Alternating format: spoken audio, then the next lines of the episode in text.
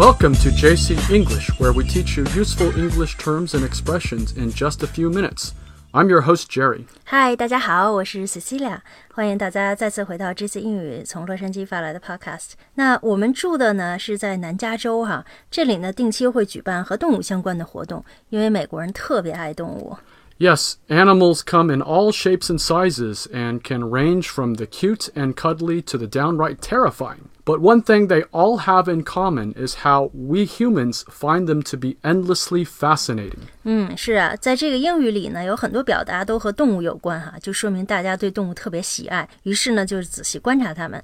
So it's small wonder how every language in the world has a host of expressions that are inspired by our animal friends. 嗯，那我们今天就来深入谈谈这个话题吧哈。呃，我们节目的文字版本呢，可以在微信公众号 JC 英语中找到，大家可以关注一下。那说回语言中有关动物的表达，我们来看看英语中有没有呢？ So English is no exception. Let's start with one of the most common expressions, which is calling someone a snake. 呃，snake 蛇的意思哈，这个好像形容一个人有点负面的意思。 When we refer to someone as a snake in English, it means that we think this person is very disloyal and treacherous.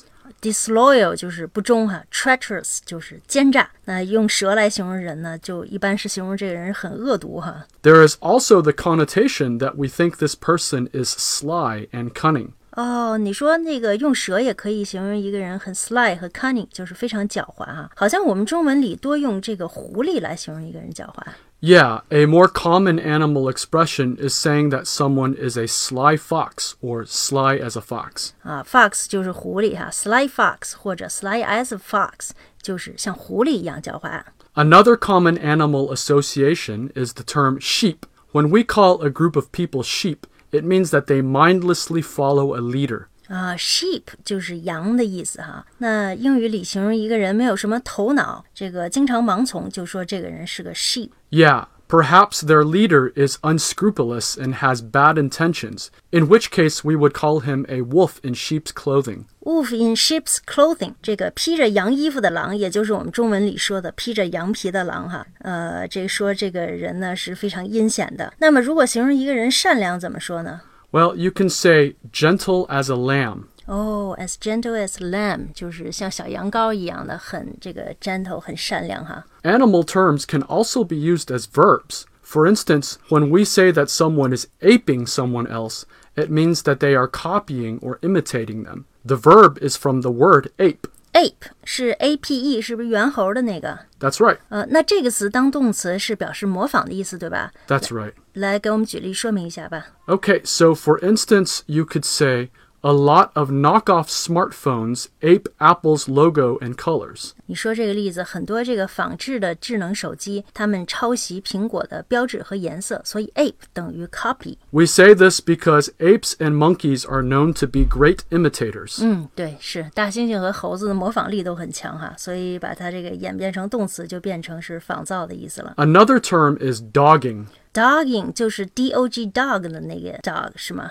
Yes, when we say someone is dogging on someone else, it usually applies to a man who is being sexually aggressive with a woman, which often means he is harassing her. 哦，dogging 就是像狗一样缠着哈，缠身的意思，有点这个骚扰的感觉。 Yeah, dogging is not a good thing. It's very unpleasant for the victim. 嗯，所以这个 dog d o g 做动词的时候是个负面词汇哈。好，来看下一个 Peacock. peacock 孔雀， 那它做动词是什么意思啊？ Peacocking means that a man is trying very hard to show off how handsome he is, just as a male peacock does when he displays his tail feathers. 哦，那我明白了，peacocking 就是炫耀的意思啊，这个是专门形容男的向周围的人来表示这个，你看我多棒，我多有本事，是吧？ That's right. 嗯，那来看下一个词 And when we say someone is monkeying around, it means that they are fooling around or playing mischievously. 啊，这里的这个动词是 monkey 猴子这个词哈，monkeying around 就是呃很淘气的捣乱，像猴子一样，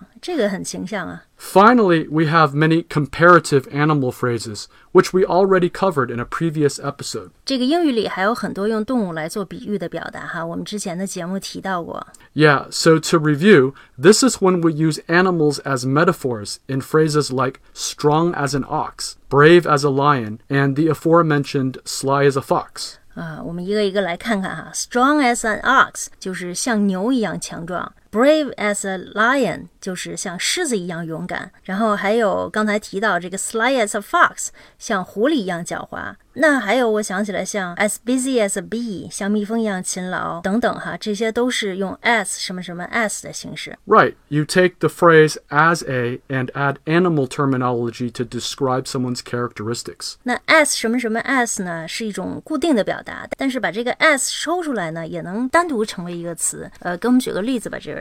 So hungry as a bear becomes hungry bear. 啊，这个有意思。Hungry as a bear becomes hungry bear。这个不是饥饿的熊的意思，是形容人很饿哈。 Or saying someone is silly as a goose can be changed to simply calling someone a silly goose, and so forth. 啊，你说这个 silly as a goose 变成 silly goose，就是像鹅一样笨的意思，说这个人比较笨哈。那么语言的发展也是很快的，而且随着时代的发展呢，发现很多语言都是可以相互借鉴的哈。比如英语里就有一些中文词汇和表达，我们以前节目也说过。那么以后呢，我们也会做系列的节目给大家介绍。好，这期节目就到这里，大家可以关注一下我们的微信公众号 JC 英语来查看节目的文字版本。如果你想每天都收听实用的英语节目，快速提高英语口口语呢，可以尝试一下我们的会员课程。我们的课程很优惠，可以说是性价比非常高哈。一周更新六天，工作日呢更新两个栏目，大家可以在微信公众号 JC 英语试听。好，谢谢您的收听，See you soon。Bye bye.